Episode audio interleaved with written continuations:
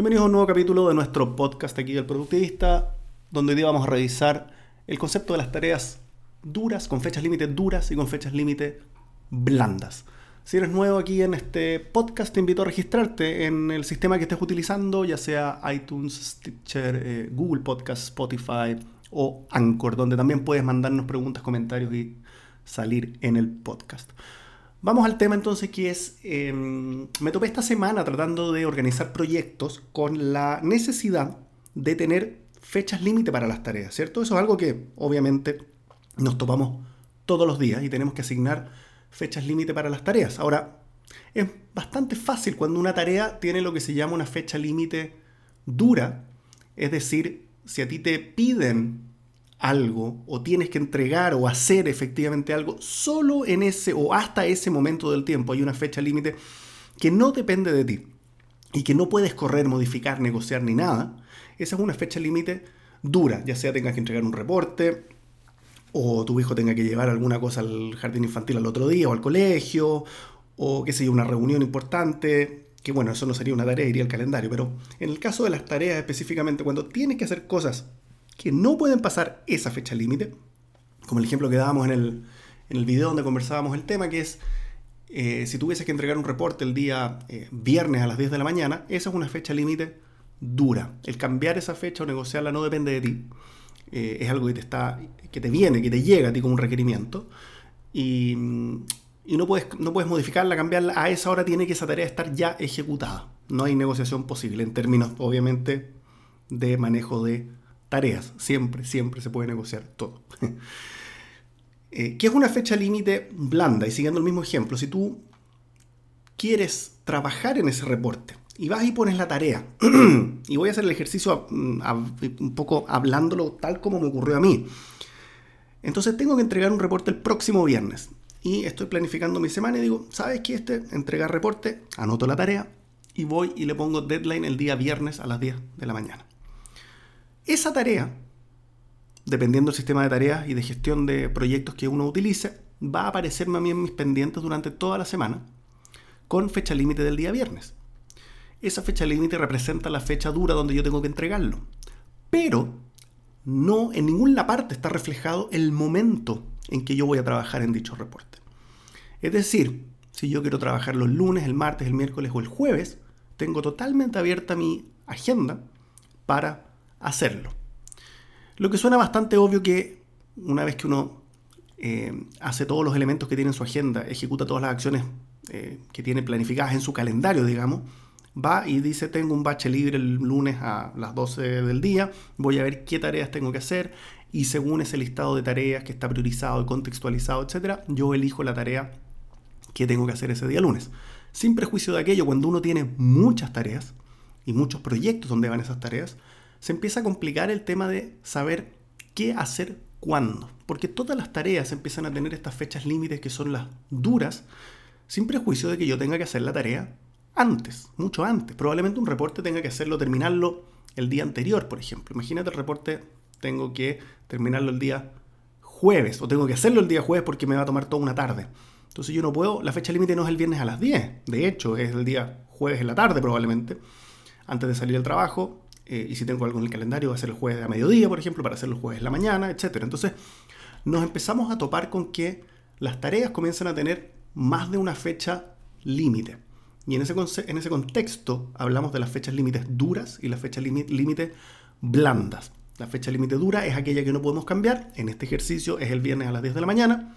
La fecha límite blanda es aquella que yo voy a designar para ejecutar esta acción. Por ejemplo, Personalmente yo puedo decidir que el reporte quiero tenerlo listo el miércoles a las 6 de la tarde. Entonces, esta tarea, al momento de yo crearla, tengo que tener tremendamente claro qué fecha límite estoy utilizando.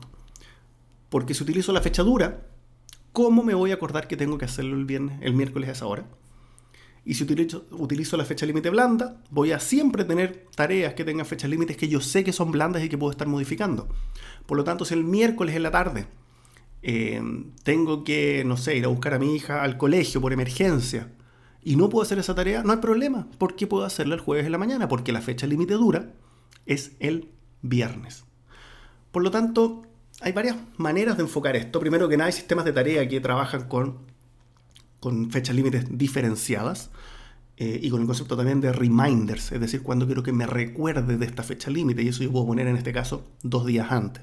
Entonces voy a tener un recordatorio el miércoles a primera hora, decir, oye, tienes esta tarea que vence el viernes y tú pusiste que te, que te recordara el sistema dos días antes. Entonces puedo yo ya trabajar anticipación. Hay gente que va a decir, bueno, tomo la tarea y la meto en mi calendario eh, es una práctica que, va en contra de todos los principios de GTD, pero hay mucha gente que la utiliza y está muy en boca hoy día utilizar aplicaciones de calendario que te permiten ir moviendo en la agenda dichas tareas. El problema con eso es que una tarea en un calendario no es una cita, ¿cierto? En el contexto de que no es una cosa impostergable que yo tengo que estar en cierto lugar y momento a esa hora sino que es una tarea que yo puedo y decidí ejecutar en ese momento, pero que eventualmente puede ser reemplazada por otras tareas, o podría o debería ser reemplazada por otras tareas.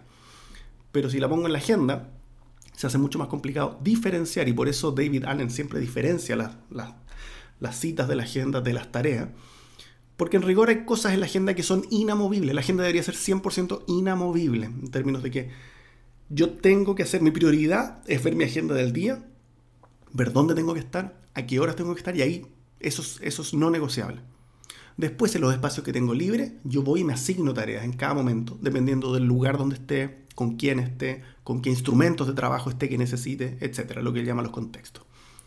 Por lo tanto, si empiezo a meter tareas en la agenda, se empieza a mezclar todo esto y ya no queda un lugar sagrado, entre comillas, donde yo solo tengo eh, acciones o citas inamovibles.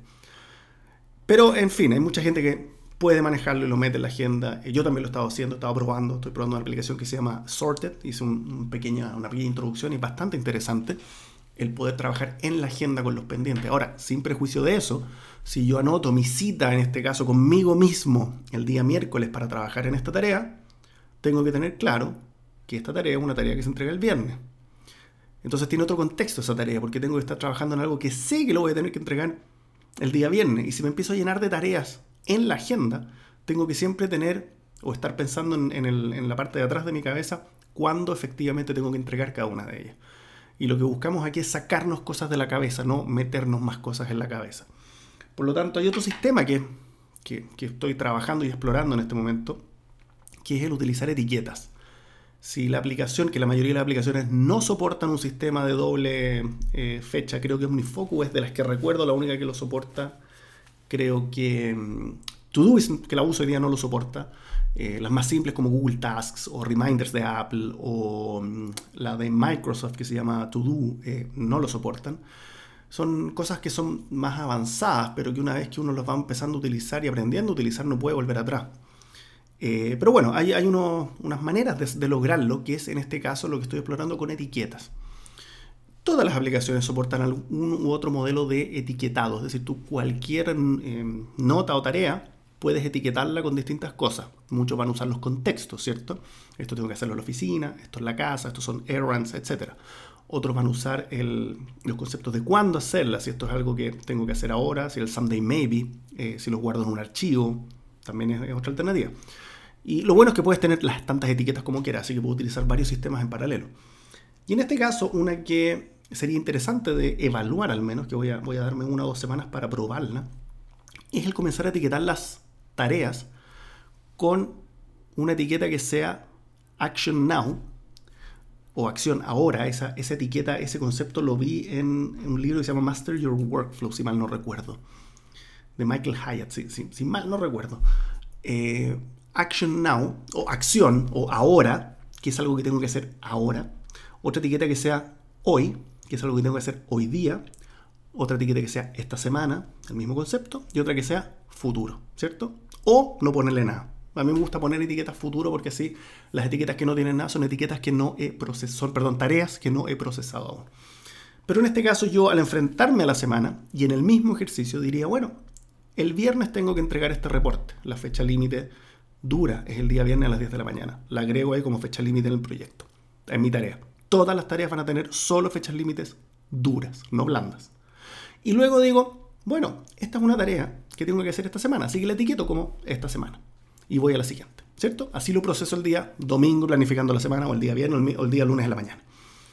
Y después al enfrentarme al día, armo un filtro especial donde sea quiero ver todas las tareas que vencen durante la semana, que tienen una fecha límite dura durante la semana, y em, que no estén etiquetadas, eh, etiquetadas perdón, como eh, hoy o ahora.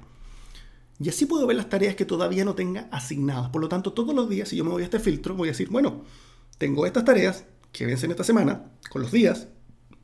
Voy a ver cuáles son más urgentes. Voy a decir, bueno, sabes que hoy día voy a seleccionar esta. Y selecciono una, dos, tres, las que sean. Y selecciono tres, le pongo hoy. El tag de hoy día. Esto tiene que salir hoy. Perfecto. Me voy a la otra vista y dentro de las que tengo que hacer hoy, elijo la que voy a hacer ahora y le pongo ahora. Now. Action now. Y esa es la tarea en la que voy a trabajar los próximos minutos u horas hasta terminarla. Por lo tanto, tengo un foco claro respecto a qué tarea estoy haciendo en este momento con una, em, un requerimiento de tiempo que yo decidí, un término de la tarea que yo decidí y una visión de la semana de la, ficha, de la fecha eh, límite dura. Si el sistema funciona y si uno puede hacer los filtros necesarios, creo que no debería ninguna tarea em, perderse entre medio de estos filtros.